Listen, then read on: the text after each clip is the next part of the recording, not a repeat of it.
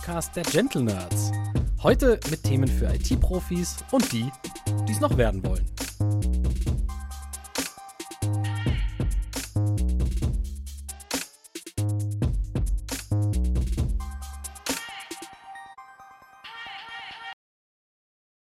So, nach diesem wundervollen Intro möchte ich euch alle ganz herzlich begrüßen zu einem Informationspodcast.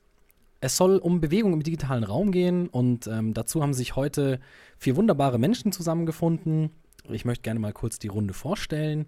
Ähm, als erstes haben wir da den Bernhard. Hallo. Den Tobias. Hi. Und den Christian. Hi. Meine Wenigkeit ist Jakob und ich werde so ein bisschen durch den heutigen Podcast führen. Generell, Digitalisierung ist ein in aller Munde, doch wie bewegen wir uns im digitalen Raum? Den Einstieg möchte ich heute ganz gerne Tobias machen lassen. Ähm, es ist nämlich ein Riesenthema und Tobi hat uns heute Struktur im digitalen Live mitgebracht. Tobi, ähm, ja. magst du uns mal einen, einen Überblick geben? Was ist für dich Struktur oder Ordnung im digitalen Leben?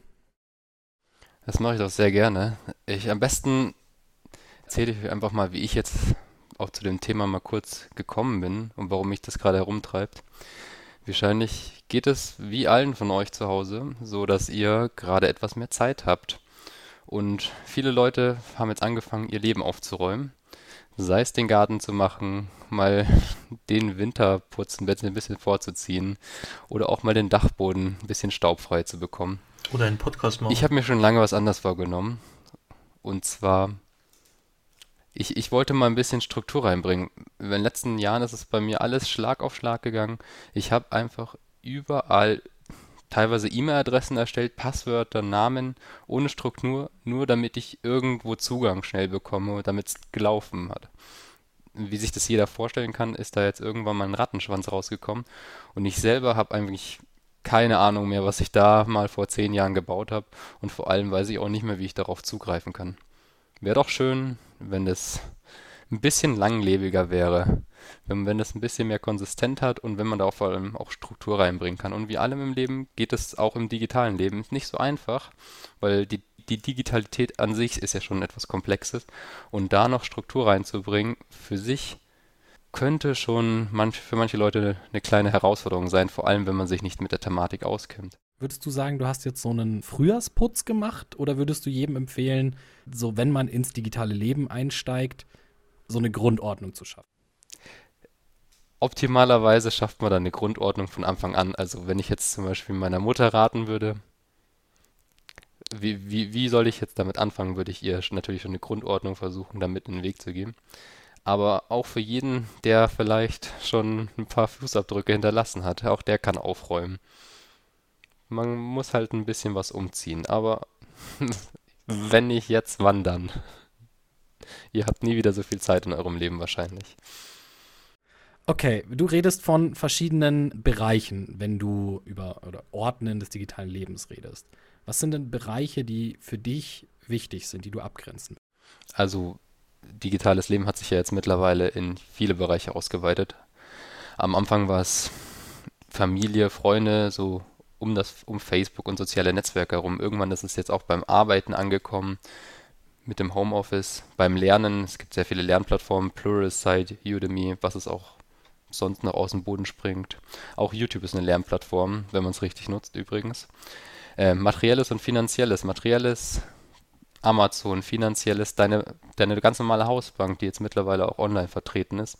Aber auch in andere Bereiche breitet sich das aus, wo es vielleicht besonders in Deutschland noch nicht so viel Verbreitung gefunden hat, wie im Gesundheitswesen. Was macht man jetzt mit einem digitalen Doktor, der vielleicht die ganz einfachen Fälle schon mal vorher raussortiert? Oder auch in der Sicherheit, Versicherungen, andere Art von Sicherheit. Aber Sicherheit ist ein ganz großes Thema, das würde ich nochmal hinten anschieben. Was würdest du jetzt sagen, haben diese ganzen Felder ähm, denn gemeinsam? Genau, das ist natürlich das Erste, was man sich erstmal überlegen muss, wenn man da Struktur reinbringen will. Es ist erstmal wichtig, zu, sich zu überlegen, wie, wie kann man sie voneinander abgrenzen. Sprich, wo, wo will man vielleicht eine besondere Sicherheit anwenden und bei mir kam da ganz klar mal die Finanzen in den Kopf. Da will man einfach die ultimative Sicherheit haben im, im Sinne von Zugangsdaten, im, im Sinne von Passwörtern und so weiter. Zugangsdaten ist genau das nächste Thema. Generell sich zu überlegen, welche Arten von Zugangsdaten man überhaupt braucht, in welche Kategorisiere, in welche Kategorien priorisiere ich sie. Dann E-Mails ist auch ein großes Thema im Online-Leben, nicht nur in der Arbeit, auch privat mittlerweile. Und natürlich, welche Tools man für alles verwendet. Da gibt es bessere, schlechtere. Manche Tools, die halt etwas weniger Wert auf Sicherheit leben und andere, die halt etwas mehr auf Komfort liegen und mehr auf eine schöne UI.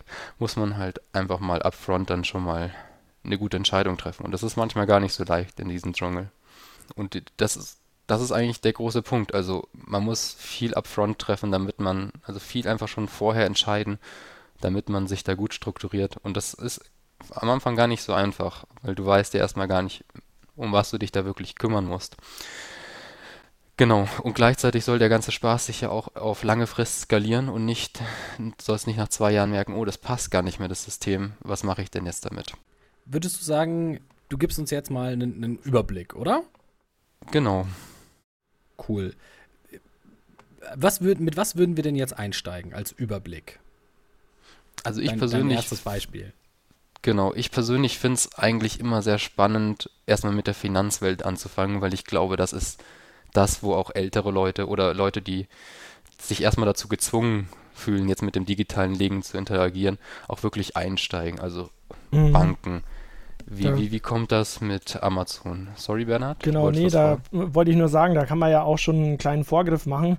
Äh, alleine das Finanzielle ist ja auch das, was bei den Straftaten im Internet äh, am höchsten ist, also Vermögens- und Fälschungsdelikte mit äh, 76 Prozent 2019.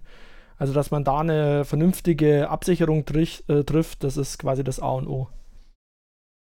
Genau, also Absicherung ist wichtig, keine Frage, aber das kommt dann halt wirklich in der generellen Sicherheit, inklusive Passwortsicherheit und wie man auch mit seinem Computer gut umgeht.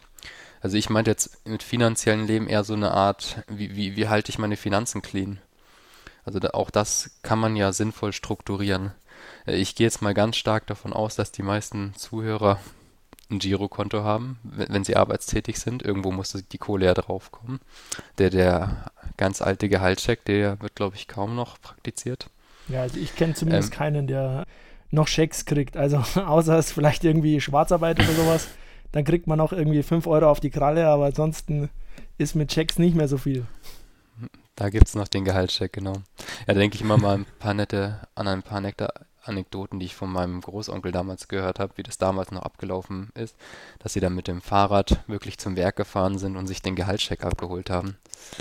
Das, das war echt eine sympathische Sache, aber in so einer schnelllebigen Welt kannst du somit keinen Groschen mehr verdienen. Die Zeiten sind vorbei. Du kriegst ja heute noch nicht mal mehr das äh, Geld quasi aufs Bankkonto, sondern du kriegst es ja quasi direkt ins Internet rein. Du musst es dir quasi aus dem Internet wieder rausholen, wenn du so willst.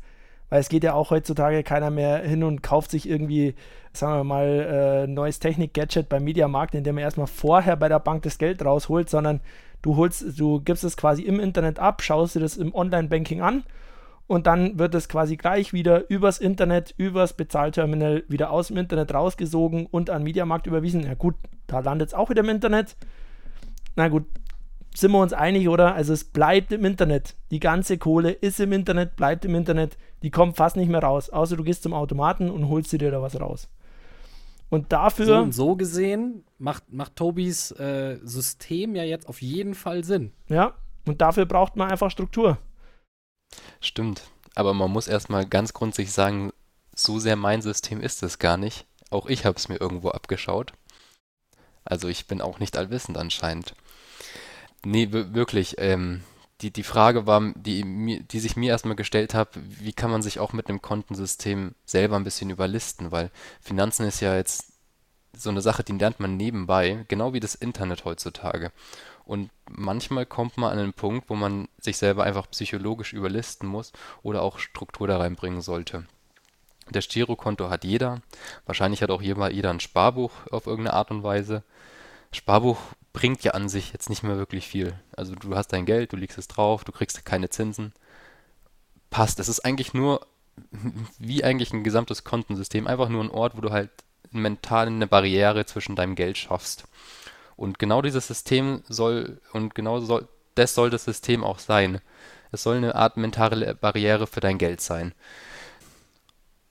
Und im zentralen Mittelpunkt liegt dein Girokonto, dein, dein erstes Girokonto. Es kann das sein, dass du gerade persönlich für deinen Gehaltseingang nimmst oder für alles, wo du, wo du auch Geld reinbekommst. Als, als zweite Barriere sehe ich zum Beispiel das Tagesgeldkonto, was genauso gut ist wie ein Sparbuch. Heute, heutzutage musst du da ja auch nicht mehr mit deinem Zettel und deinem kleinen Büchchen dahin gehen und es ausfüllen lassen. Die Tagesgeldkonto sehe ich so ein bisschen als den Notgroschen an. Da, da landet das Geld am besten zwei, drei Monatsgehälter, dass man halt wirklich mal angreifen muss, wenn es kritisch wird, wenn, wenn ein regelmäßiges Einkommen nicht mehr reicht, wenn die Waschmaschine flöten geht, wenn du ein neues Mikro für einen Podcast brauchst. Zum Beispiel. Genau. Aber ist es nicht so, Tobi, dass es beim Tagesgeldkonto, also zumindest bei mir ist es oft so, du hast ja da eine Beschränkung, was du da wieder runterholen kannst im Monat.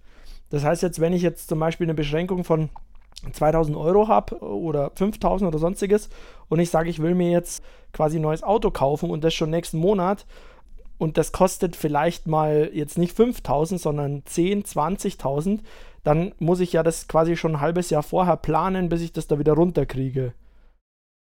Also das ist nicht Tagesgeld, das ist nicht bezogen aufs Tagesgeldkonto, das liegt sehr stark an deinem Anbieter. Ach so, okay. Vor also allem, wenn du... Heißt genau, dann, das ist ein Sparkonto dann auch eher. Kann, kann gut sein, naja, dass du das eher als Sparbuch angelegt hast, ja. Es ist ja meistens eine Art Schutz äh, für, für einen selber, damit da das Konto nicht abgeräumt wird, zum Beispiel mhm. durch Internetbetrug oder gerade im Online-Banking äh, kann das natürlich passieren. Und darum haben die, die Banken meistens irgendein Limit standardmäßig drinnen, aber mit Rücksprache der, der Bank kann man das dann eigentlich äh, relativ problemlos dann aufheben oder auf ein anderes Limit setzen. Mhm. Aber das wäre auch, okay. also ich kenne es zum Beispiel von meiner Bank, dass man da auch einfach sagen kann, okay, ich setze das online anders, also jetzt die Überweisungslimits nicht, aber auch Mobile-Überweisungslimits oder sowas, die kann man dann einfach super easy einfach äh, überlisten, indem man einfach sagt, man macht die Überweisung halt dann mobile zwei oder dreimal. dann hat man nämlich das gleiche Geld drüber geschoben.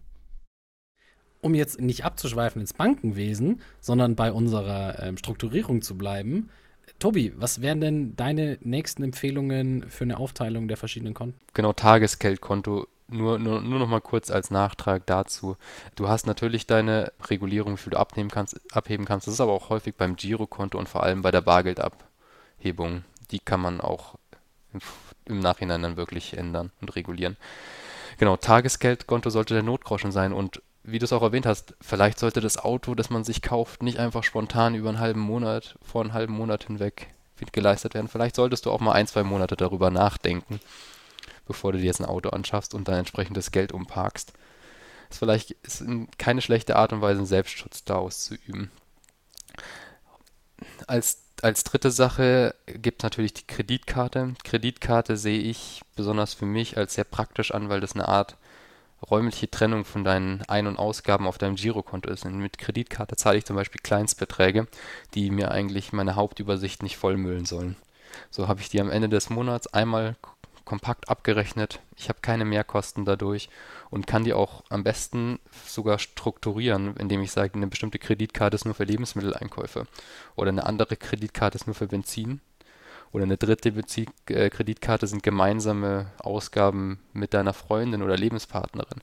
So, so hat man dann schön am Ende des Monats auch eine Übersicht, was gibt man eigentlich in welchen Bereichen seines Lebens wirklich aus.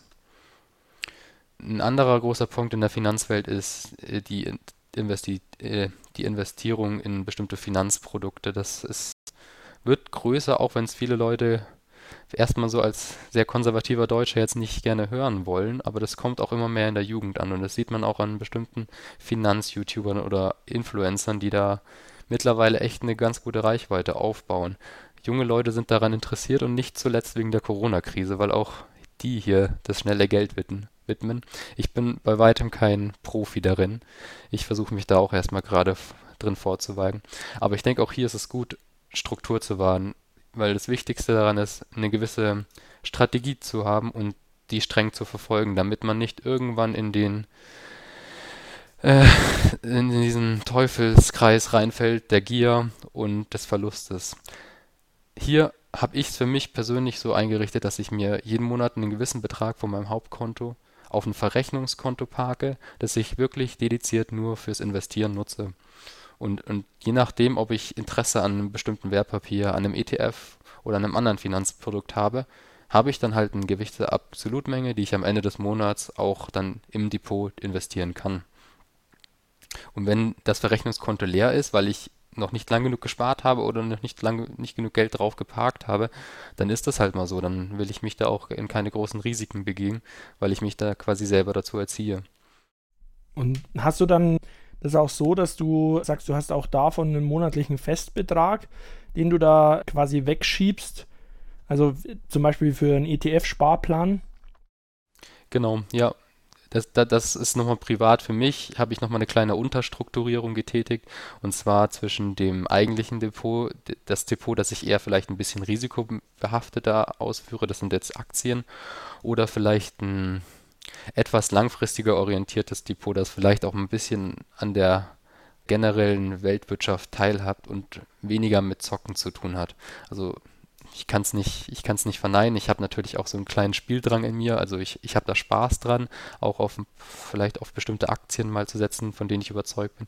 Aber es soll natürlich meine langfristige Lebensgrundlage nicht irgendwie hemmen. Tobi, wenn du jetzt von so vielen verschiedenen Konten redest, wie, wie, wie steht denn das, wenn wir jetzt gerade schon von, von Einrichtungen der Kontrolleinrichtungen sprechen? Wie sieht es denn da mit der Schufa aus? Die Schufa ist echt tatsächlich ein Thema. Also man weiß vielleicht als Privatperson gar nicht so wirklich, was da alles mit eingeht. Tatsache ist, zwei Girokonto werden es jetzt nicht ausmachen. Wenn du fünf oder sechs Girokontos hast, dann wird sich die Schufa vielleicht schon denken, ob du dein Leben nicht unter Kontrolle hast, weil du da einfach drei noch überflüssig rumliegen hast. Und du wolltest vielleicht, vielleicht sogar über drei oder vier Kontos, die den Kreditrahmen und den Dispo überziehen. Also ich würde es da nicht übertreiben. Ich denke, oder natürlich mit hundertprozentiger Sicherheit weiß ich nicht, was die, wie sie ihr System ausrichten. Zwei bis drei Girokontos ist da kein Problem. Ich, ich persönlich habe zwei Girokontos. Eins für meinen privaten Bereich, wo wirklich alle meine Finanzen drüber laufen. Und ein zweites Girokonto, das ich vielleicht eher für ein bisschen geschäftlichere Sachen mache für die Zukunft, wo, wo ich tatsächlich vielleicht auch andere Einkommen drüber laufen lassen will. Aber das ist alles noch Zukunftsmusik tut mir leid, ich habe sogar ein drittes Girokonto und das teile ich mir mit meiner Freundin, damit ich meine Wohnung und privaten Ausgaben schön unter Kontrolle habe und teile. Ja, alle guten Dinge sind drei. Genau. Aber es läuft nicht auf mich. Ich bin da nur stiller Teilhaber. Okay, also das wäre quasi so der, der erste Trick, um die Schufa zu umgehen. Ja, drittes Konto, ihr habt es schon gehört, alle das nicht auf sich selber laufen lassen, sondern auf jemand anderes. Also zwei Max. genau, ihr braucht einen Strohmann für euer drittes genau. Konto. Also das heißt dann quasi, du hast ein Girokonto ganz normal, wo dein, dein Gehalt reinkommt, dann hast du noch so ein Tagesgeld oder Sparkonto, wo du dir mal was hinüberweist, dann hast du noch deine Depots, wo du sagst, du hast noch ein bisschen Geld auf der hohen Kante, vor allem jetzt in Corona, wenn man nicht mehr rausgeht, wenn man nirgendwo mehr hingeht, dann hat man ein bisschen Geld auf der hohen Kante, was man jetzt nicht vielleicht direkt ausgeben will, sondern man schaut halt, dass man, sag ich jetzt mal, spielt damit am Aktienmarkt oder am ETF-Markt, aber halt, sag ich mal, ein bisschen gezielter das Ganze macht. Und dann ja noch ein Konto mit deiner Freundin, wo ihr die Einkäufe teilt. Und da hast du auch vorhin schon erwähnt, da ist dann auch die gemeinsame Kreditkarte oder die gemeinsame äh, Kontokarte dann, also ich nehme mal an, jeder von euch hat eine und da werden halt dann die gemeinsamen Einkäufe drüber erledigt, oder? Witzigerweise habe nur ich eine Girokontokarte. Sie hat zufälligerweise noch eine Kreditkarte davon. Ah, okay, also habt Aber ihr ich will da nichts Karte und, und Girokonto-Card aufgeteilt gerecht und euch nicht zwei Karten geben lassen. Das ist nein, natürlich nein, auch also, der Trick. Äh, sie hatte mich, sie hat mich für ihr Konto freigeschalten. Ah, okay. Um das, genau. Gut. Aber ich habe dann leider keine Kreditkarte davon bekommen. Das lassen wir jetzt auch mal dahingestellt. Ja, du hast leider nicht die, die schwarze MX gekriegt, wo du einfach, äh, oder ist es MX überhaupt? Also einfach die, die schwarze Kreditkarte ohne Limit, schön, schön mal shoppen gehen. Tobi on the fly, wenn er mal einfach mal zum Mediamarkt reinrennt in Corona-Zeiten und sich dann denkt, scheiße, die haben ja zu. dann doch lieber Online-Shopping. Genau. Ich habe mir auch regelmäßig Fernseher und Wasserkocher angezogen und geschaut, wie sie mir stehen. so, nach diesem Ausflug in die Finanzwelt, Tobi, Wir hatten vorhin, wir waren jetzt bei finanziellem. Du hast gesagt, es gibt natürlich, unser soziales Leben spielt sich auch ganz groß im digitalen Bereich ab. Was wäre dein, dein zweites großes Feld der Strukturierung? Das zweite Feld ist für mich so ein bisschen die virtuelle Repräsentation, wie ich wahrgenommen wird und wie viel Information ich überhaupt preisgeben möchte. Und auch da kann man das wieder unterteilen zwischen, wie, wie gebe ich mich preis im sozialen Bereich, da, da ist man wahrscheinlich eher ein bisschen offener mit Benutzernamen zum Beispiel. Man nimmt vielleicht noch ein niedliches Tierchen mit in den Namen rein wie Tobi Hasi oder sowas. Aber, aber so will man halt einfach nicht im Businessbereich auftauchen. Also sollte man sich da vielleicht tatsächlich da auch nochmal einen anderen Alias übernehmen oder da sogar seinen Klarnamen nehmen. Und auch tatsächlich Wert drauf legen, weil im Businessbereich jetzt eine E-Mail-Adresse zum Beispiel, sein Geburtsdatum noch drin stehen zu haben, ist auch nicht das Schönste. Dann gibt es noch den privaten Bereich. Das ist für mich so der, mein, mein, mein Kessel. Das ist im privaten Bereich zählt für mich tatsächlich auch noch so ein bisschen Kommunikation mit Behörden dahin. Also alles, wo ich vielleicht einfach nicht will, dass das zu viele Leute mitbekommen. Kann man vielleicht mit seinem Businessbereich verknüpfen. Ich, ich persönlich ziehe da nochmal einen, einen dritten Strich drunter, weil eigentlich soll das für mich und für meine Familie sein und für wirklich wichtige Angelegenheiten, die mein privates Leben betreffen. Du sprichst jetzt von quasi drei großen Feldern. Das eine wäre Social, also alles, was wir unter Social Media verstehen, ja. Facebook, Instagram, Twitter, wer von ich, ähm, Business, das heißt, wir reden hier von, von Xing, LinkedIn, Businessportalen mit seriöser E-Mail und dann der private Bereich. Ähm, wenn wir jetzt von äh, diesen drei Bereichen reden, das müssen ja mindestens drei E-Mail-Adressen sein, oder? Ja, wenn nicht sogar mehr. Also ich persönlich überlege mir gerade auch ein neues E-Mail-System. Drei E-Mail-Adressen sind tatsächlich das Minimum bei mir. Ich überlege gerade eher so an sechs E-Mail-Adressen, die ich mir anschaffe. Und da sind gar nicht mal die Arbeits-E-Mail-Adressen mit einbezogen. Okay, also ihr merkt genau. schon, ja, dieser Mann braucht Struktur, weil wer mehr als vier E-Mail-Adressen hat, da wird es irgendwann schwierig. Der hat okay. sein Unternehmen auch nicht äh, als Ad Telekom gelistet, wahrscheinlich. Mit einer Haupt-E-Mail. Wahrscheinlich jetzt noch ja. bei web.de ist. Ja, oder web.de, ja, geht auch. Oder GMX. Oder. Ja, ein Klassiker. Oder Yahoo. Ja, ja, das ist genau das Traurige. Das war auch so ein Punkt. web.de, da, da, da erzählt ihr mir gerade was. Das war eigentlich der ausschlaggebende Punkt für die E-Mail-Adressen-Gedankengang. Ähm, ganz witzige Anekdote. Ich habe mir, hatte mal vor kurzem mit ein paar Freunden wieder was gespielt und wir haben uns über einen Online-Shop ein Spiel gekauft. Ein ganz altes Spiel, 3 Euro, Worms Armageddon. War, war wirklich kein, keine große Einkauf. Und ich dachte mir, ich will eigentlich meine Daten nicht angeben. Deswegen habe ich mit PayPal bezahlt. Aber PayPal war bei mir noch an einem alten Konto und einem alten E-Mail-Adresse verlinkt. Und zwar meine Webadresse, die ich mittlerweile seit sieben Jahren nicht mehr angefasst hatte und natürlich auch das Passwort nicht mehr wusste. Ich, ich hatte natürlich schnell gekauft, hat alles gepasst, bis dann irgendwann mal die Aussage kam, ja, lieber Herr Bartsch, wir haben Ihnen den äh, Aktivierungscode an Ihre E-Mail-Adresse geschickt und ich denke mir, ich hatte mich doch gar nicht bei euch angemeldet. Das, ich habe mich doch mit PayPal angemeldet, aber Sie waren natürlich so schlau und haben sich die Zugangsdaten von meinem PayPal-Account geholt. Ja, meine Kumpels haben gewartet, sie wollten spielen. Es war spät, war, sollte die letzte Runde sein. Und ich stand dann da und habe mir überlegt, Nummer eins, wie komme ich an diesen blöden Aktivierungscode? und Nummer zwei, was war mein verdammtes Passwort, das ich damals hatte? Nach ein paar Tagen ist es rausgekommen, dass web.de mir die E-Mail-Adresse nicht mal hätte reaktivieren können, weil sie als inaktiv gegolten hat. Und dass dann tatsächlich nur noch die wirkliche, das wirkliche Passwort oder eine komplette Reset der E-Mail-Adresse geholfen hätte. Genau. Also per persönlich äh, kenne ich, kenn ich so eine ähnliche Anekdote und zwar macht ja so eine E-Mail-Adresse auch viel mit einem mit. Also, ihr kennt das vielleicht noch. Man früher, ja, die erste E-Mail, die man hatte, wie gesagt, war damals auch web.de oder GMX. Man hat sich bei den ersten, seine ersten Vorstöße ins Netz, ja, man hat sich bei einem, bei einem Portal angemeldet sagen wir StudiVZ, sagen wir Lokalisten, sagen wir Facebook, so die ersten zarten Vorstöße ins digitale Leben. Man hatte sich so, ich habe keine E-Mail-Adresse. Ja, dann legt ihr halt eine an. Ja, okay.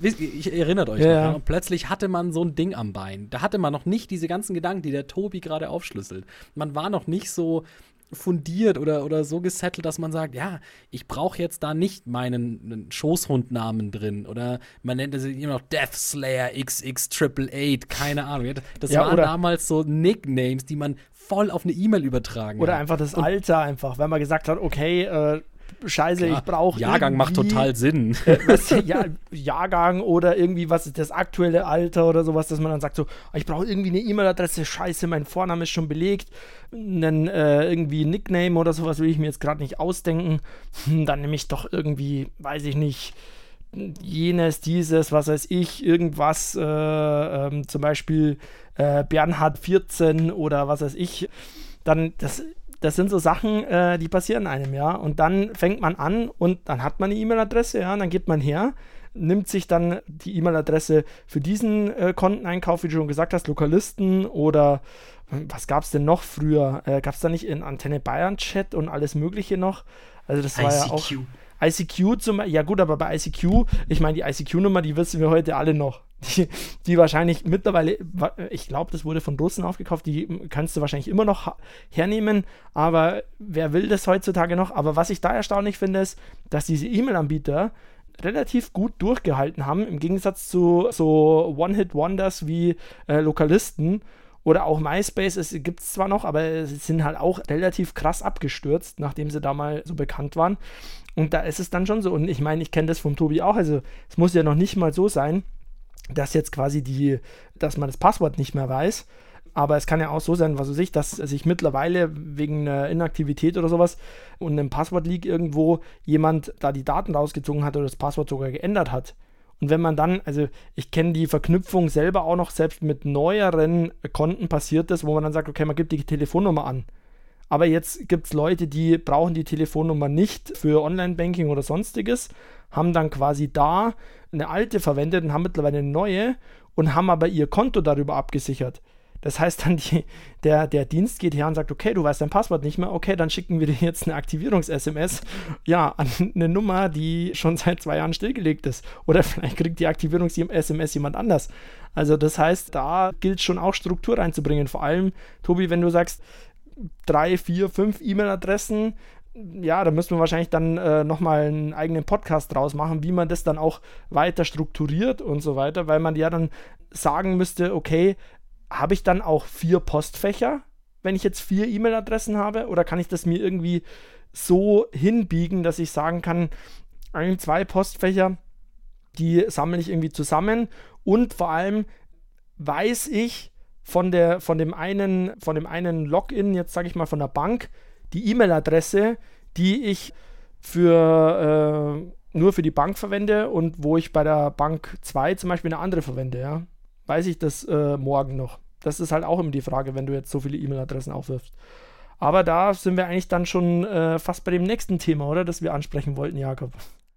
Genau, Bernhard, du hast absolut recht. Ähm, Und für diese ganzen Passwörter 2019 war das Jahr, in dem über 87 Millionen Euro Schäden entstanden sind, allein durch Cyberkriminalität. Ich sage jetzt mal, mit mehr Sicherheit hätte man das sicher verhindern können. Bernhard, warum sollten wir uns schützen? Warum wird angegriffen? Ja, was passiert im Cyberspace? Gib uns da doch bitte mal einen Überblick. Ja, also wie wir schon vom Tobi gehört haben oder wie wir auch vorher schon selber nochmal analysiert haben, passiert relativ viel im Internet, also im digitalen Leben und nicht nur jetzt zum Beispiel das Finanzielle, sondern auch das äh, Soziale, auch viele andere Sachen passieren da. Und das Problem dabei ist einfach, dass es nicht so ist wie in der, in der echten Welt, sage ich jetzt mal, wo ich sage, okay, ich habe mir ein Haus gekauft, habe dazu natürlich auch, äh, wie man so schön sagt, das ist schlüsselfertig. Das heißt, ich habe auch einen schönen Schlüssel dazu bekommen und habe damit alleine Zugriff auf mein Haus. Also ich kann einfach sagen, okay, ich komme rein, ich kann aufsperren, gar kein Act äh, läuft und jemand anders kann zum Beispiel nicht rein. Das haben wir halt im, im digitalen nicht, weil da muss man sich vorstellen, dass das Internet einfach so aufgebaut ist, dass eigentlich zu jeder Zeit jeder an quasi fast alles rankommt. Das heißt, äh, man kann sich vorstellen, man hat jetzt zwar einen Schlüssel, ähm, der muss jetzt aber nicht nur quasi die Leute aus dem Dorf davon abhalten, dass sie nachts besoffen zu einem ins Haus stolpern, sondern der muss quasi die ganze Welt davon abhalten, dass man ins Haus reinkommt. Oder zum Beispiel in die E-Mail-Adresse, wie wir vorher gehört haben. Oder ähm, in, den, in den Bankaccount. Und da wird es jetzt halt interessant. Ich habe es ja vorher schon mal äh, kurz gehört die Straftaten, das sind ja meistens Vermögens- und Fälschungsdelikte oder Betrug, Warenbetrug oder sonstiges. Das heißt einfach, irgendjemand kommt an irgendwelche Daten, zum Beispiel Kreditkartendaten oder einfach nur an deine Adressdaten oder an deine Login-Daten von einem Amazon-Konto und kann dann damit Schabernack treiben. Und warum ist es jetzt so äh, schlimm digital? Wir hatten es ja schon vorher. Es ist einfach so, dass quasi zu jeder Sekunde zu jeder Stunde des Tages dich jemand angreifen könnte. Das heißt, wenn du mit deinem äh, Mobiltelefon online bist, wenn du mit deinem PC online bist, dann kann es quasi die ganze Zeit sein, dass jemand zum Beispiel versucht, in dein Gerät einzudringen. Aber nicht nur das ist interessant, sondern wenn wir jetzt zum Beispiel sagen, die, die Seite der Bank ist die, den ganzen Tag online. Egal, ob ich jetzt zum Beispiel mein Handy aushabe oder mein PC aushabe, bei der Seite der Bank kann jeder mit zum Beispiel äh, Tobis E-Mail-Adresse einfach mal versuchen, sich einzuloggen und wenn er zufällig noch das Passwort kennt oder vielleicht aus einem alten Datenleak, also quasi, wo jemand die Daten aus einer Webseite, die unsicher war, gefischt hat, bekommt, dann kann er sich quasi jetzt mit äh, dem Passwort, das der Tobi vergessen hat, bei dem E-Mail-Anbieter einloggen. Und das wollen wir nicht. Das ist quasi das Bedrohungsszenario. Das heißt, wir müssen uns vorstellen, im Internet ist es immer so, zu jeder Zeit kann jeder unendlich lange oder oft einfach seine Schlüssel ausprobieren. Aber dafür gibt es ja verschiedene Schutzschichten, oder? Ja, da kann man natürlich einiges dagegen machen. Also die eine Sache ist natürlich, wenn ich jetzt, so wie der Tobi sagt, wenn man jetzt äh, sagt, man trennt Bankaccounts auf, man trennt auch die Social Media Accounts auf, die privaten, die geschäftlichen, dass man dann zu jedem Account, also wenn ich es jetzt wieder mit dem Haus vergleiche, wie mit dem Haus, zu jedem Haus auch einen eigenen Schlüssel dazu hat. Das heißt, ich mache mir zu jedem Haus auch ein eigenes Passwort und wie der Tobi auch schon vorher gesagt hatte, vielleicht sogar noch eine eigene E-Mail-Adresse wie gesagt, das mit der E-Mail-Adresse geht jetzt gerade ein bisschen zu weit, deswegen würde ich jetzt gerade nur bei dem, den Passwörtern bleiben. Das heißt, ich gehe einfach her und nehme mir als ersten Schritt erstmal für, für jedes Konto ein eigenes Passwort. Das heißt, ich kann schon mal mich schützen vor Leuten, die zum Beispiel bei Lokalisten, weil die jetzt down sind, weil da irgendwo Daten rumlagen und das Passwort einfach im Klartext gespeichert wurde bei denen, da kann ich mich jetzt schon mal davon schützen dass ich sage, wenn da mein, mein altes Lokalistenpasswort rauskommt, dann habe ich das nicht noch bei meiner Bank verwendet, dann habe ich das nicht noch bei Facebook verwendet und jemand, wenn er meine E-Mail kennt, weil die stand ja da auch drin bei Lokalisten, das war ja das Problem von vorher, dann kann derjenige ja auch einfach hergehen und sagen, gut, jetzt probiere ich das doch einfach mal bei Facebook aus. Und damit das nicht passiert, sagt man einfach, okay, ich speichere mir für jeden Account, den ich habe oder für wirklich alles, was ich habe, jeweils immer ein anderes Passwort. Das einzige Problem, was dabei ist, ist, jetzt muss ich mir 100.000 Passwörter merken. Und das äh, ist eine Denksportaufgabe, die kann auch niemand. Jetzt kann man natürlich sagen, okay, ähm, dann, ich kann mir das nicht merken, was mache ich jetzt da? Gut, ich kann sie einfach machen, ja, das wäre die eine Möglichkeit. Dann sind sie aber auch einfach wieder durch sogenannte Wörterbuchattacken wieder abrufbar. Also wenn ich jetzt zum Beispiel, ich kenne den Fall von einem Unternehmen, da hieß es viermal im Jahr äh, das Passwort ändern. Dann hieß es einfach gut, Frühling, Sommer, Herbst, Winter. Da kann ich mir die Passwörter merken und die sind immer anders, ja. Und das ist einfach dann nicht sicher, weil ähm, die Sache ist die halt, es gibt einfach Computersysteme oder auch Skripte, wo Leute einfach genau diese Wörter einpflegen und sagen, okay, läuft, die lasse ich jetzt mal drüber laufen, die rattern in Sekundenbruchteilen da drüber und versuchen sich einzuloggen. Und damit äh, hebelt man das aus. Aber ist jetzt eigentlich sicherer, wenn man jetzt ein gutes Passwort hat, das wo kryptisch ist und nur quasi mit vielen Sonderzeichen und jetzt keinen Sinn macht, oder dass man dann einfache Passwörter, die aber öfter wechselt. Was ist da in der Praxis eigentlich besser? Oh, ich habe einen Tipp, ich habe einen Tipp. Ich vermute, einfache Passwörter sind einfach einfach zu knacken, egal wie viele verschiedene du hast. Ein schwieriges ist schwierig zu knacken und deswegen wäre es gut für alle verschiedenen Accounts verschiedene kryptische zu haben. Oder? Ja, die Sache ist die, äh, du hast da schon recht. Die Sache ist einfach die, wenn man jetzt ganz rein mathematisch daran geht, kann man sich ja denken, okay, ich habe jetzt zum Beispiel bei der PIN, habe ich jetzt vier Felder. Das heißt, ich habe, wenn ich das einfach nur, wenn jetzt ein Angreifer hergeht und sagt, er kennt gar nichts über mich. Also zum Beispiel jemand aus, was weiß ich, äh, Bangladesch oder aus Thailand oder sonst wo, der überhaupt nichts über mich weiß. Der kann auch vielleicht im Internet nichts über mich rausfinden. Der probiert einfach mal Sachen aus. Und wenn, nehmen wir jetzt mal eine PIN an, die hat vier Stellen, ja, und ich kann nur äh, Nummern da reinschreiben, also von 0 bis 9. Das heißt, ich habe 10 Versuche für die erste Ziffer, 10 Versuche für die zweite, 10 Versuche für die dritte und 10 Versuche für die vierte. Das heißt, es sind 10 hoch 4 Möglichkeiten, die er ausprobieren muss. Und wenn wir jetzt da einfach mal rein logisch reingehen, ähm, hat er quasi ab der Hälfte immer gewonnen. Also das heißt, er muss die Hälfte von 10 hoch 4 ausprobieren. Also von den Möglichkeiten her ausprobieren für diesen Anwendungsfall und dann hat er schon, hat er schon das Passwort geknackt, ohne es jemals gekannt zu haben. Einfach nur aus den Regeln.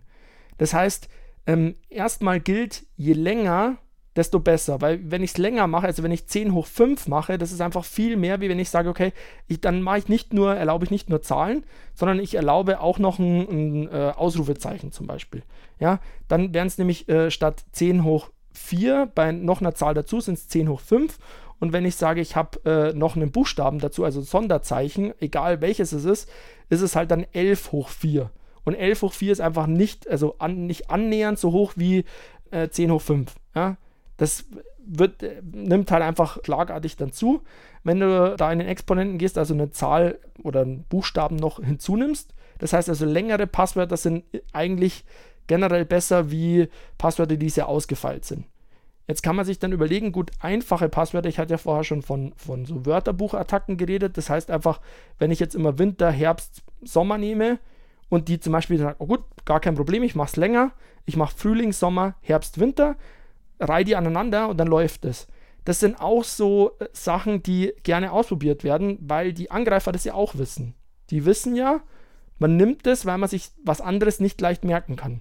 Deswegen geht man immer davon aus, dass man sagt, okay, man soll sich so ganze Sätze merken, die vielleicht auch noch nicht mal Sinn machen. Ähm, das kann man auch alles machen. Ist halt aber auch dann in der Regel sehr schwierig, weil man dann ja zum Beispiel sagt, gut, was hat man denn alles? Wenn der Tobi jetzt sagt, er hat vier E-Mail-Accounts, er hat 20 Social-Media-Accounts oder sowas noch. Das heißt, er müsste sich ja für 30 verschiedene Passwörter merken, die irgendwie, sagen wir mal, gehen wir mal von 10, 11, 12 Stellen aus haben. Und äh, die Denksportaufgabe, ähm, die kostet halt Zeit. Und wir wissen alle, man ist generell faul. Das heißt, ich werde es einfach nicht machen. Also ich, auch wenn ich gute Intentionen dahinter habe, fange ich an, das zu tun. Und nach einem halben Jahr sage ich, ah scheiße, ich will mich bei Facebook einloggen und es dauert jedes Mal eine halbe Stunde, bis ich wieder mein Passwort weiß. Dann nehme ich das Passwort nicht mehr her, ändere es ab oder mache sonst was. Das heißt, das ist nicht zielführend. Wenn ich jetzt sage, gut, es reicht mir, wenn ich ein bisschen sicher bin. Das heißt, ich gehe her und nehme einfach bei den 30 Accounts nur fünf verschiedene Passwörter. Ja gut, aber wenn es jetzt so ist, dass zum Beispiel bei irgendeinem Passwort liegt, weil jetzt zum Beispiel Twitter nicht aufgepasst hat, weil jetzt Facebook nicht aufgepasst oder sonst wer, also bei den großen Playern ist es eher unwahrscheinlich, aber irgendein kleiner Webshop, wo ich dieses Passwort auch verwendet habe, wenn der nicht aufgepasst hat, dann ist de facto alles mit der Kombination E-Mail und Passwort ist quasi unsicher, weil das steht dann schon irgendwo im Internet genauso drin und jemand anderes kann das einfach ausprobieren und die werden das ausprobieren. Für die ist es kein Aufwand, das auszuprobieren. Das ist nicht für, für uns normale Internetnutzer so, dass die dann sagen, okay, sie setzen sich jetzt dahin und tippen das alles, sondern die haben da Skripte, die einfach diese Dateien lesen und die einfach, wie gesagt, in der Sekunde ein paar hunderttausend Mal durchfeuern. Das heißt, für die ist es wirklich kein Aufwand. Das heißt, es besteht die, die Notwendigkeit, dass wir da dann das Passwort ändern. Und das heißt, wir bleiben, wenn wir wirklich sicher sein wollen, bei 30 Passwörtern für 30 Accounts und die möglichst, möglichst, möglichst lang, ähm, so lang eigentlich wie uns der Dienst das erlaubt, aber man kann sagen, gut, bei 20, 30 Stellen ist es in Ordnung.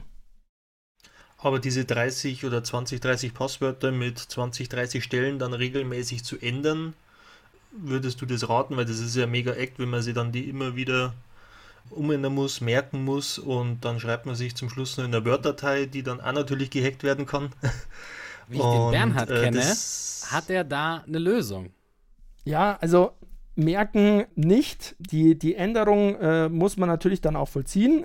Deswegen gibt es da sowas wie Passwort-Saves. Also Saves quasi, die, ja, wie soll man das am besten beschreiben? Schon irgendwie eine Art Word-Datei sind, die aber dann quasi verschlüsselt wird. Sei es jetzt quasi auf deinem PC oder irgendwo anders. Und da stehen jetzt quasi deine Passwörter drin und nicht nur deine Passwörter, sondern deine Account-Zugangsdaten. Und das würde ich halt empfehlen. Bernhard, meinst du verschlüsselt, so wie bei dem Film Enigma? Ähm, ja, ähm, so in etwa, nur Enigma war ja damals für eine andere Verschlüsselung ausgelegt.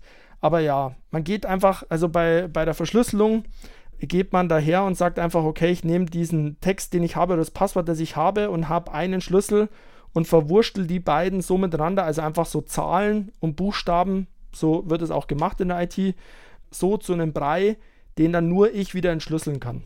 Wenn du den Schlüssel und das dann theoretisch hast, dann kannst du doch eigentlich aus diesem Kauderwelsch wieder das ursprüngliche Passwort identifizieren. Das heißt, eigentlich ist doch dann dieser Schlüssel das eigentliche Ziel der Angreifer, oder?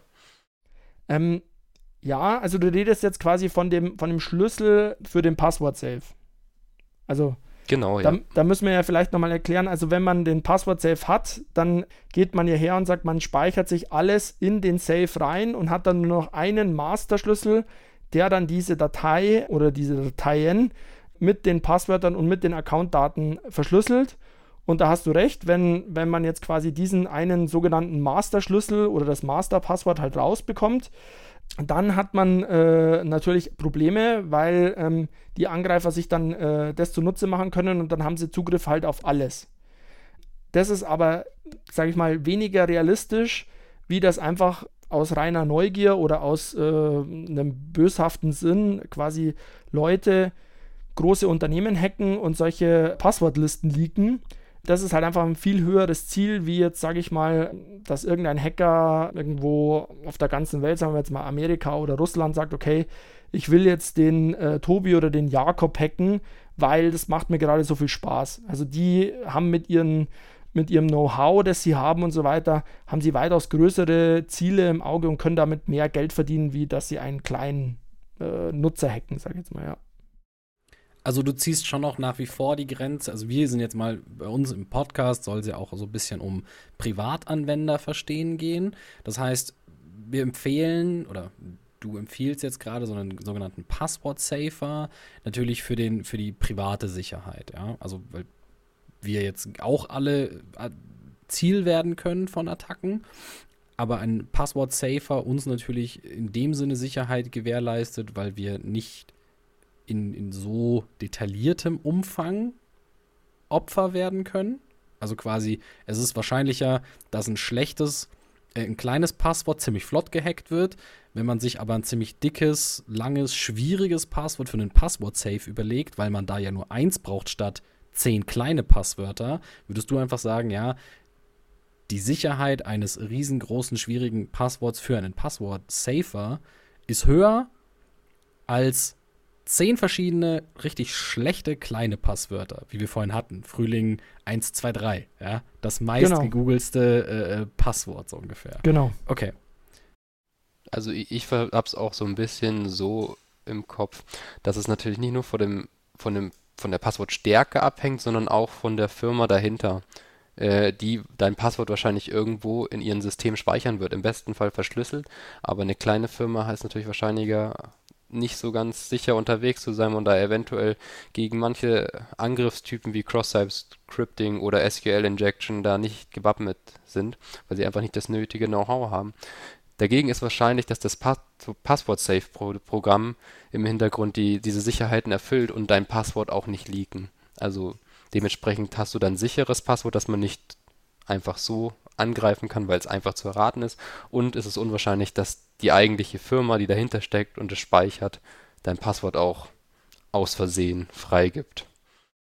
Weil wir ja nicht nur über sowas reden, sondern auch quasi euch einen Mehrwert geben wollen, liebe Zuhörer ähm, packen wir natürlich Bernhards Top 5 der äh, Passwort-Safer-Pages, also wo ihr euch quasi ein Konto anlegen könnt für einen Encrypted äh, Passwort-Safer, ähm, packen wir euch natürlich ähm, in die Beschreibung. Genau, aber da greifst du eigentlich auch schon ein bisschen vor, weil man muss natürlich auch noch dazu sagen, bei den, bei den Passwort-Safes, das hatten wir jetzt noch nicht erklärt, was der Tobi auch schon ein bisschen angesprochen hat, gibt es natürlich verschiedene. Manche, die nur quasi in einer Datei auf dem PC speichern, die dann verschlüsselt ist, und manche, die halt quasi über Geräte hinweg synchronisieren und dann zumeist online sind. Und dann gibt es noch Lösungen, wo man selber sagen kann, okay, ich lege selber ein bisschen Hand an und baue mir da mein Passwort-Safe ein bisschen zusammen, beziehungsweise nehme eine Open-Source-Lösung. Aber ich glaube, das ist dann Thema für einen anderen Podcast, weil jetzt in der Folge können wir nicht so tief da einsteigen dass wir dann noch die einzelnen äh, Varianten erklären. Natürlich, wie ihr schon gesagt habt, wenn man es nur bei sich am PC hat, ist es am sichersten. Man muss aber auch immer den Weg gehen und das würde ich da noch mitgeben in dem Bereich. Ähm, man muss immer den Weg gehen, wie ist es am komfortabelsten, weil dann nutzt man das auch für einen selber und am besten am sichersten. Und die beiden Abwägungen muss man immer treffen, weil wenn es ganz komfortabel ist, dann büßt meistens die Sicherheit ein und genau andersrum, wenn es ganz sicher ist, dann habe ich es zum Beispiel in einem Ordner aufgeschrieben, der nur an einem Ort steht. Und wenn da dann mal ein Feuer ausbricht und die Passwörter wechseln, dann sind sie weg. Dann waren sie ganz sicher und bleiben auch für immer ganz sicher. Aber das ist natürlich auch nicht das, was man haben will. Und wenn man jetzt sich quasi nur bei PayPal einloggt, um was zu kaufen und dafür immer nach Hause rennen muss in Ordnerschrank, dann ist es natürlich nicht komfortabel und dann wird man sich das ganz schnell abgewöhnen. Das heißt, ihr erinnert euch alle an den ähm, wundervollen Pin auf einem Post-it im Portemonnaie. Genau, ja, oder noch an am der Bildschirm. Bankkarte klebt, ja. Ja, das, oder am das, Bildschirm. das ist das absolute No-Go. Ah, guter, nicht? guter Tipp, Jakob, das sollte ich vielleicht mal ändern. Schon, oder? Ich meine, ich kenne das wirklich noch so aus diesen Zeiten, wo, wo, seine, wo, seine, wo seine Eltern oder so, ja, jetzt brauche ich da wieder einen Pin. Ja, und dann, dann packt man sich halt natürlich, weil es sau klug ist äh, und, und sau convenient, ähm, den, den vier, vierstelligen Pin halt auf einen Zettel möglichst nahe äh, an der Karte. Ja. Ja, da gibt es auch noch Also weitaus, das vermeiden. Ja, Ja, das da- vermeiden. da gibt's auch noch weitaus mehr zu beachten, also dass man dann sagt, okay, man hat jetzt zwar ein Passwort safe, aber dann muss man auch den, Aufwand, den Anfangsaufwand treiben, dass man auch wirklich jedes Passwort, das man dann hat und jedes Konto, das man hat, auch da einträgt. Weil ich meine, ein Passwort safe, wenn man dann wieder sagt, ist ja nicht nur dann one single point of failure, also ein, ein Bruchstück, wo es dann halt zu Ende geht, wenn einer das Masterpasswort hat, sondern man kann es ja auch so sehen, wenn ich jetzt zum Beispiel heute tot umkippe und mein Facebook-Konto läuft aber weiter, dann wollen das zum Beispiel ja meine Verwandten nicht, weil es dann ja zum Beispiel äh, auf dem Facebook-Konto drauf heißt, ja, die blöde Drecksau, gut, dass er weiter ist oder sowas. Dann willst du als, als äh, was weiß ich, Ehefrau oder sonstiges sagen, ich möchte das unterdrücken oder unterbinden, ich möchte das Facebook-Konto löschen und bevor ich mich lange mit Facebook rum äh, ärgere, hat jemand sein Passwort-Safe hinterlassen, das Master-Passwort irgendwo sicher abgelegt und kann mir das quasi im Falle des Falles kann ich das holen und kann zum Beispiel sein, in sein Facebook-Konto reingehen und das deaktivieren. Und das wäre auch ein Riesenvorteil von so einem Passwort-Safe. Ja, das ist eigentlich ein ganz gutes Thema. Das könnte man mal für eine der nächsten Folgen mal im, im Kopf behalten, nämlich der digitale Nachlass. Mhm. Das ist nämlich auch gar nicht, gar nicht so ohne. Und, Von der rechtlichen Seite ja, aus meinst du, ne? Von, von der rechtlichen Seite betrachtet, wer hat eigentlich dann das Recht oder wie ist es überhaupt der Recht? Kann das überhaupt weitervererbt werden an, an die Nach, Nachfahren, an die Erben? Und ja, und wie kommen die an die Passwörter ran? Mhm, da habe ich Das- jetzt mal- Das, unbürokratisch vorgegriffen und habe einfach gesagt, okay, wenn man ein Passwort-Safe hat, dann darf der Erbe quasi, wenn er das Masterpasswort dann kennt und aus dem Schrank geholt hat, dann darf er quasi das verändern. Aber natürlich gibt es da auch die rechtlichen ja, Aspekte. in, in, der, in der Praxis wird das meistens so relativ ja, galant gelöst, weil irgendjemand kennt dann schon ein Passwort, wo, wo man dann Zugriff hat. Aber rechtlich, wenn man es dann streng betrachtet, könnte es natürlich wieder anders ausschauen. Mhm. Ist, ist auf jeden Fall ein sehr spannendes Thema. Ja. Das ist ein super spannendes Thema, aber ich glaube, das heben wir uns für eine andere Folge auf. Nach diesem wunderbaren Ausflug in die Welt der Safe Words und Passwörter im digitalen Raum gibt es natürlich noch eine ganz große andere Thematik, die uns unter den Nägeln brennt. Und zwar Sicherheit im Netz. Fake News. Was ist noch real? Was ist einfach geforgtes Gut, das im Internet kursiert? Was, wie nimmt es äh, Eintracht auf unser Leben. Da habe ich heute den Chris dabei, der sich mit dem Thema wunderbar auseinandergesetzt hat und außerdem auch die rechtliche Seite mit uns anschauen wird. Wie du eben sagst, Fake News sind ja eigentlich nur so die Spitze des Eisbergs, weil das immer in den Medien natürlich schnell hochkocht und gerade jetzt mit, mit Trump, wie, wie es noch war, da, der war da natürlich führend. Deswegen wurde ja auch sein Twitter-Account gesperrt. Weil letztendlich dann doch Zeit ist geworden. Ja, diffiziles Thema, ne? Gibt es solche und solche Meinungen? Ich glaube, das dröseln wir jetzt an der Stelle nicht auf, ne? Das wäre eine Grundsatzdiskussion. Da können wir vielleicht nochmal darauf eingehen, wenn wir dann wirklich mal über Meinung sprechen, äh, ob das, was, was hier in, im Internet auch so verbreitet wird, wirklich als Meinung gewertet werden kann oder eben nicht und wo, wo sind dann die Grenzen zwischen Meinung und Hetze zum Beispiel, was dann wieder strafrechtlich äh, relevant ist. Aber es gibt, wie gesagt, auch noch neben Fake News ja auch andere Bedrohungen im Internet, wie zum Beispiel Fake Shops, die, die zwar aussehen wie ganz normale Online-Shops, die man auch kennt, die nutzen zum Teil auch ähnliche Logos und wo nur wirklich minimale äh, Differenzen äh, erkennbar sind, aber wenn man so schnell im Vorbeigehen mal, mal draufklickt, der Otto Normalverbraucher das gar nicht merkt. Und ja, es ist, es wirkt auf den ersten Blick seriös, aber dann kommt natürlich das, das schlimme Erwachen, wenn dann die Ware nicht kommt oder nicht das, was man, was man sich erhofft hat, oder das einfach nur ein Fake-Shop war, damit die Daten ausspioniert werden damit man dann irgendwie Zugriff auf irgendwelche äh, Konten hat, wie wir vorher eben gerade mit Bankkonto oder ähnliches äh, besprochen haben. Mhm, sogenannte ähm, Phishing-Seiten, ja. Genau, Phishing-Seiten. Oder eben auch einfach, ja, also Fake-Accounts auch, die, die sich dann in bestehende Accounts einloggen, die ja wirklich seriös ausschauen. Aber es ist halt einfach jemand anders drinnen, der hier ja, kriminell aktiv wird. Also ist mir zum Beispiel auch auch schon, schon ergangen. Ich habe mal auf Ebay gesteigert und war, war eigentlich ganz, ganz solide, hat das ausgeschaut. Ähm, aber äh, wie sich da im Nachhinein herausgestellt hat, also ich habe dann mit dem Kontakt aufgenommen, der hat seine, seine äh, Telefonnummer angegeben, seine Handynummer, man hat mit dem ein WhatsApp schreiben können und dann gesagt, ja du, äh, schick mir doch nochmal Fotos, ich hätte gerne noch weitere Fotos von, von der Ware und so. Und dann ist der, der mega pissig worden und so, ja, warum vertraust du mir nicht, du kriegst es ja und so. Und ja, spätestens da war klar, äh, ich bekomme gar nichts. Und habe dann zum Glück äh, mit meiner Bank nochmal das alles rückgängig machen können, habe dann auch keinen Verlust gehabt.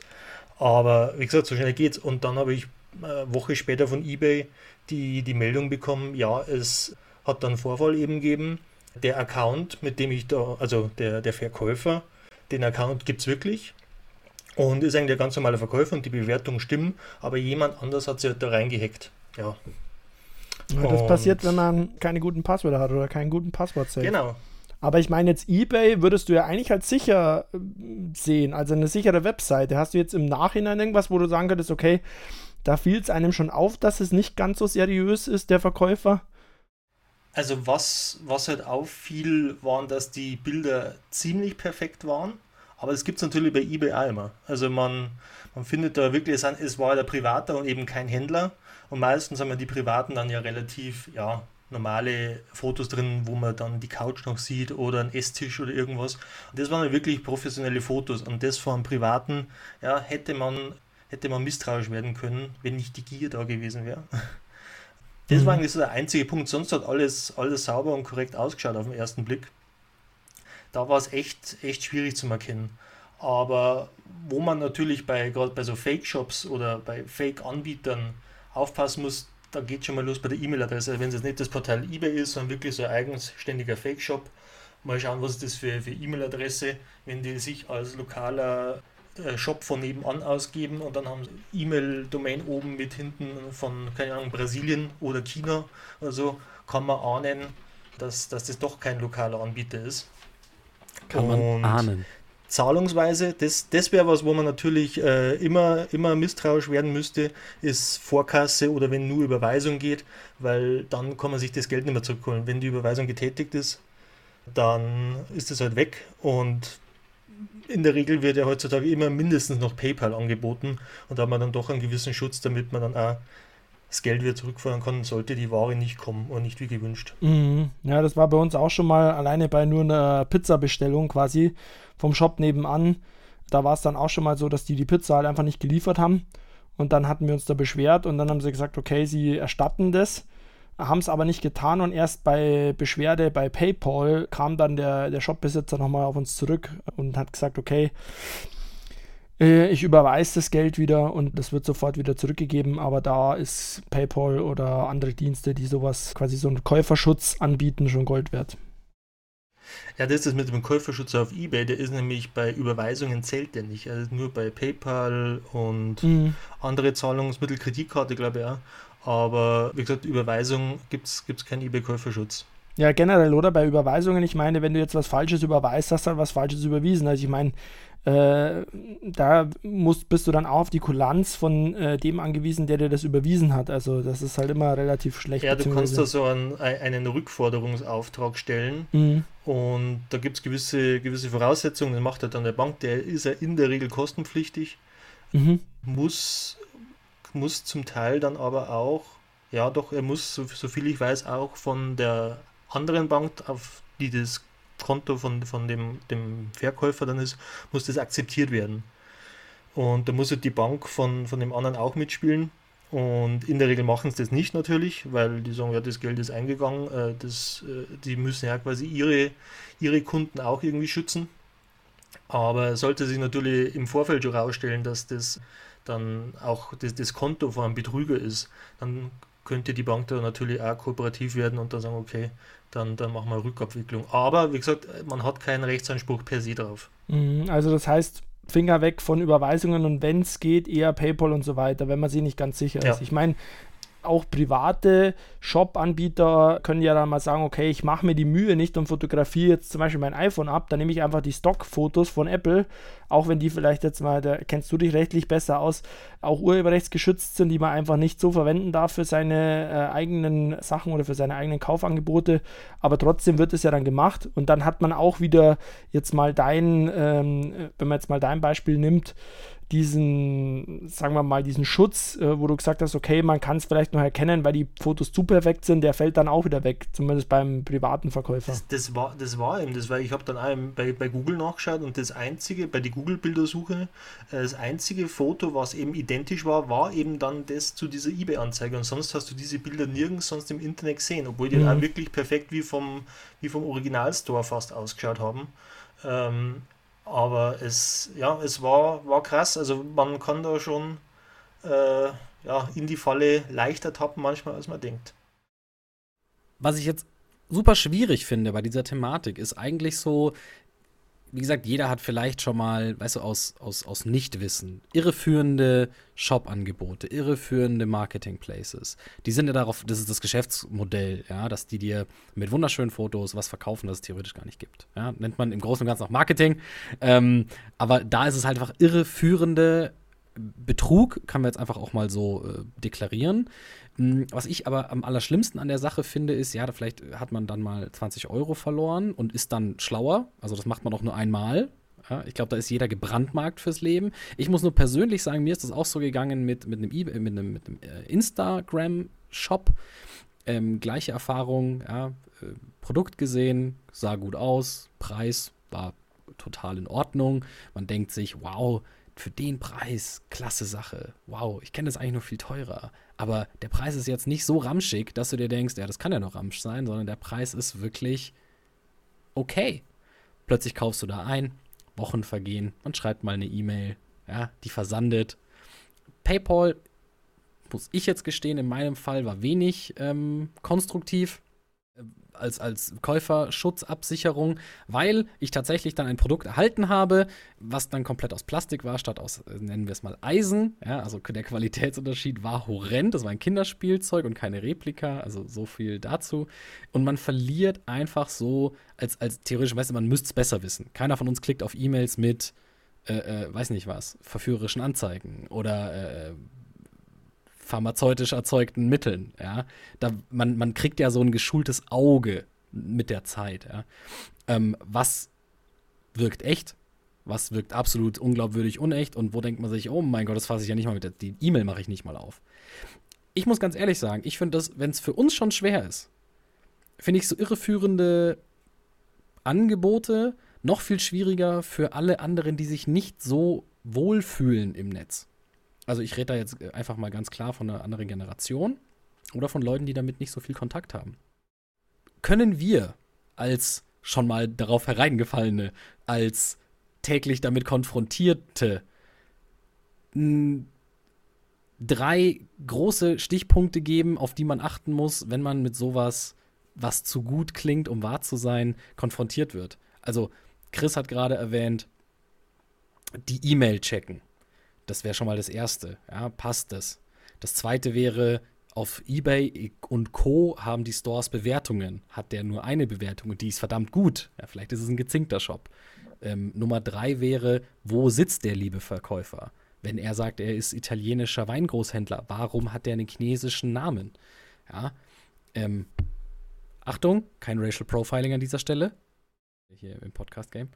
Sondern einfach ganz klar, ein bisschen logisch denken manchmal. Glaube ich, das hilft, oder? Stimmt ihr mir dazu? Mhm. Ja, auf jeden Fall.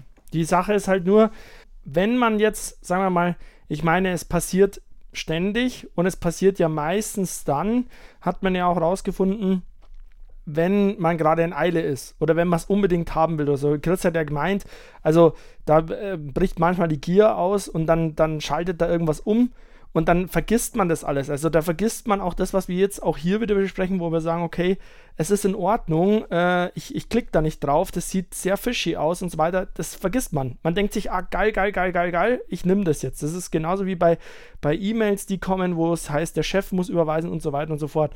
Also das heißt, man kann es fast nicht verhindern, außer man trainiert sich da in, diese, in diesen, sagen wir mal, außerordentlichen Zustand hinein, der Angst oder der Euphorie oder keine Ahnung was und dann sagt man, okay, jetzt lehne ich sowas ab. Dann kann man es vielleicht lernen. Man hat auch gezeigt, das kann man lernen, wenn man schon mal drauf reingefallen ist, wie du schon so schön sagst. Aber ähm, ja, ich glaube, ansonsten gibt es da wenig Mittel, außer dass man immer sagen kann, ähm, genauso wie bei der Sicherheit, ähm, es steht halt genauso, wie jeder mit, mit einem nachgemachten Schlüssel jederzeit vor deiner Haustür stehen kann und versuchen, in dein Haus reinzukommen.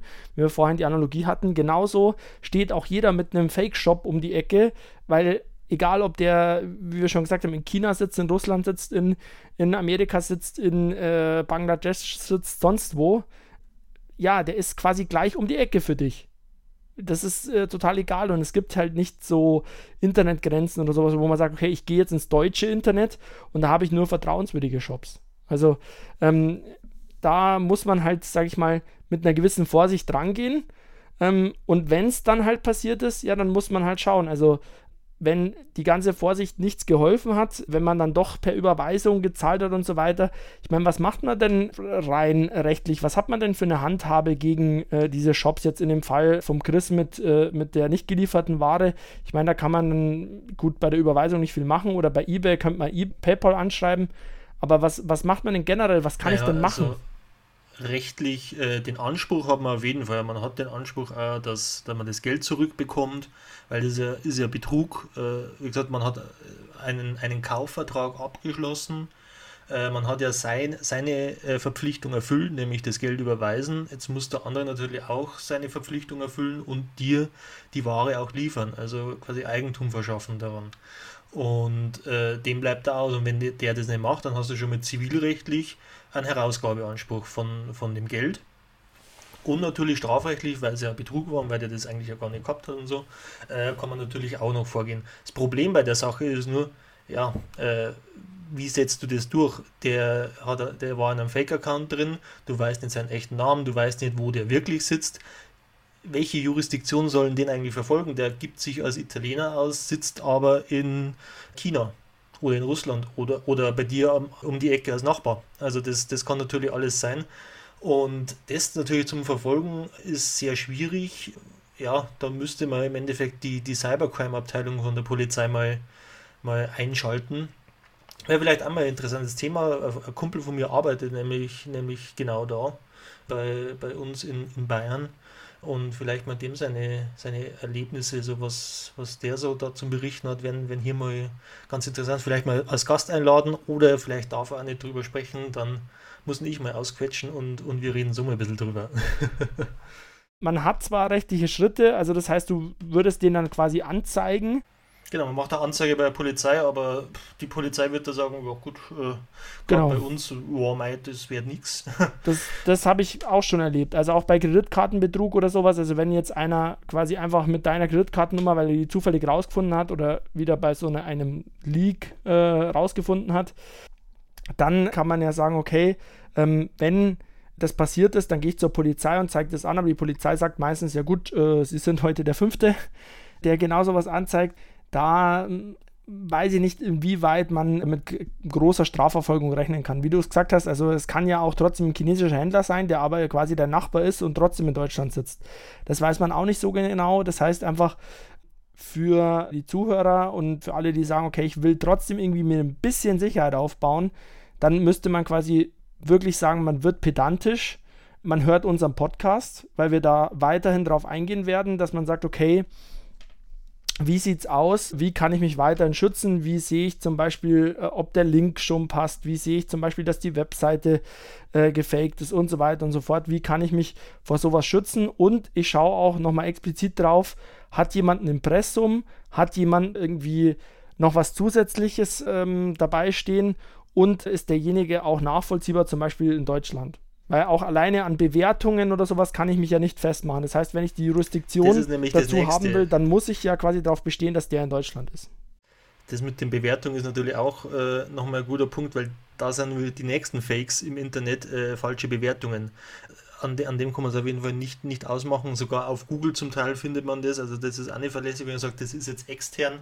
Aber man muss vielleicht mal ein paar äh, Bewertungsportale dann vergleichen und schauen, ob das übereinstimmt und ob das dann Sinn macht. Und da kann man, das ist eigentlich das Einzige, wie man dann so Fake-Shops äh, dann ausfindig machen kann, wenn man mehrere Portale vergleicht und wenn sich das deckt, was die schreiben, außer es sind natürlich immer die gleichen oder nur ein Kommentar, aber wenn man gewisse, gewisse Quantität hat und auch Qualität bemerkt, dann ist das eigentlich das Einzige, wie man so Fake-Shops dann wirklich äh, identifizieren kann. Da sprichst du einen guten Punkt an und ich finde, das ist äh, auch noch eine also ihr merkt schon, ja, wir entdecken gerade beim Reden eine Menge, Menge Themen noch, die es zu behandeln gilt, weil das so ein umfassendes Thema ist. Aber dafür sind wir ja hier. Das Thema, wie erkenne ich das? Das Geschäfts es ist ein Geschäftsmodell geworden. Bewertungen schreiben. Es gibt Firmen, wo du dir für x Euro äh, x Bewertungen kaufen kannst. Schöner Beitrag, können wir verlinken. Packen wir unten rein.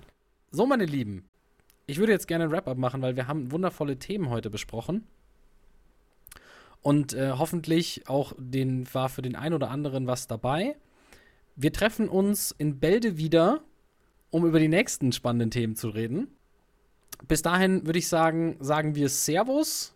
Einmal alle aus der Runde. Genau, und dann gibt es zum Schluss noch einen kleinen Sea Shanty, der übers Thema Sicherheit geht. Für diejenigen, die ein bisschen Englisch können, äh, und den aktuellen Trend verfolgt haben, ist ganz lustig und daran kann man sich auch gut halten. Der fasst es auch nochmal alles zusammen, was wir heute noch besprochen haben und was wir auch in den nächsten Podcast besprechen werden, weil wir haben jetzt eigentlich, ihr habt es auch schon gehört, wir haben ja, Jakob, du hast ja die, die Moderation dankenswerterweise übernommen, aber dir kam es da auch so vor wie mir, dass wir, dass wir sehr viel auch dann gesagt haben, gut, wir verweisen auf andere, Pod, äh, auf andere Podcast-Folgen, die noch kommen werden, weil einfach so viele Themen draußen sind, die wir gar nicht alle in einem Podcast besprechen können. Das heißt, wir schauen jetzt einfach mal, wie es läuft, was am meisten auch gewünscht ist, auch von Seiten der Zuhörer. Und dann schauen wir mal, was wir draus machen. Und dann würde ich auch von meiner Seite aus sagen, bis zum nächsten Mal. Schönen Abend, ich hoffe, es hat euch gefallen und hoffentlich hören wir uns bald wieder. Dann auch von mir einen schönen Abend. Und jetzt viel Spaß beim Shanti. There once was a kid whose passwords laid across all sites. They were the same, a criminal, then found their fame by taking that data to go. Soon may a criminal come to steal your pictures and data and run. One day when the crime is done, they'll steal your account and go. The kid then noticed strange behavior. There had been a login failure. Reused password was their traitor. It was already pawned. Soon may a criminal come to steal your pictures and data and run. One day when the crime is done, they'll steal your account and go. Now our friend did quickly learn their lesson. Don't reuse passwords. Turn on two step and store them in a password manager encrypted wherever they go. Soon may a criminal come to steal your pictures and data and run. One day when the crime is done, they'll steal your account and go. Das war doch ein gutes Ende. Dann Ja, auch von mir einen schönen Klängen. Abend. Mit diesen Lied. Na, scheiße, jetzt machen wir nochmal bitte. Wir müssen, müssen wir cutten, weil ihre- Reda Tobi Wir müssen nochmal. Tobi, sag einfach nochmal. Das cutten wir auch nicht raus. Lass ich drin. Keine Schnittmarke. So, im nächsten Thema möchte ich mit euch ganz gerne und dem Christian heute über Irreführung im Internet, Shops, Fake-Bewertungen Ich etc. heiße Chris. Und als nächstes möchte ich. Jetzt Schau haben wir mal, ob ich noch eine Schnittmarke hinkriege. Schnitt. Schnittmarke. Schnibbel, schnibbel, schnibbel die Rat. Okay. Die Stoppuhr. Hier meine. Notizen. Herzlich willkommen zu Podcast. Also, auf die Plätze, fertig, Ich bin so aufgeregt, ich das los. kurz sagen? Warte, warte, okay. Was willst du sagen? Kannst du sagen. Ich bin mega aufgeregt. Ich auch. Aber wahrscheinlich, Ich du auch. übersteuerst gerade schon wieder, Digga. Ja, weil ich. Ich kann mir leise drehen. Ihr habt gesagt, ich bin so leise, deswegen habe ich so Gas Jetzt, gegeben. jetzt doch. geht's, jetzt geht's. Jetzt ist gut. Jetzt ganz ruhig. Ganz ruhig. Okay. Willkommen zum. ASMR Ja, jeder noch trinkt noch ein Schlückchen? Nerds. Nee, darf ich nicht, weil sonst kippe ich euch noch. Ja, um. Stößchen. So.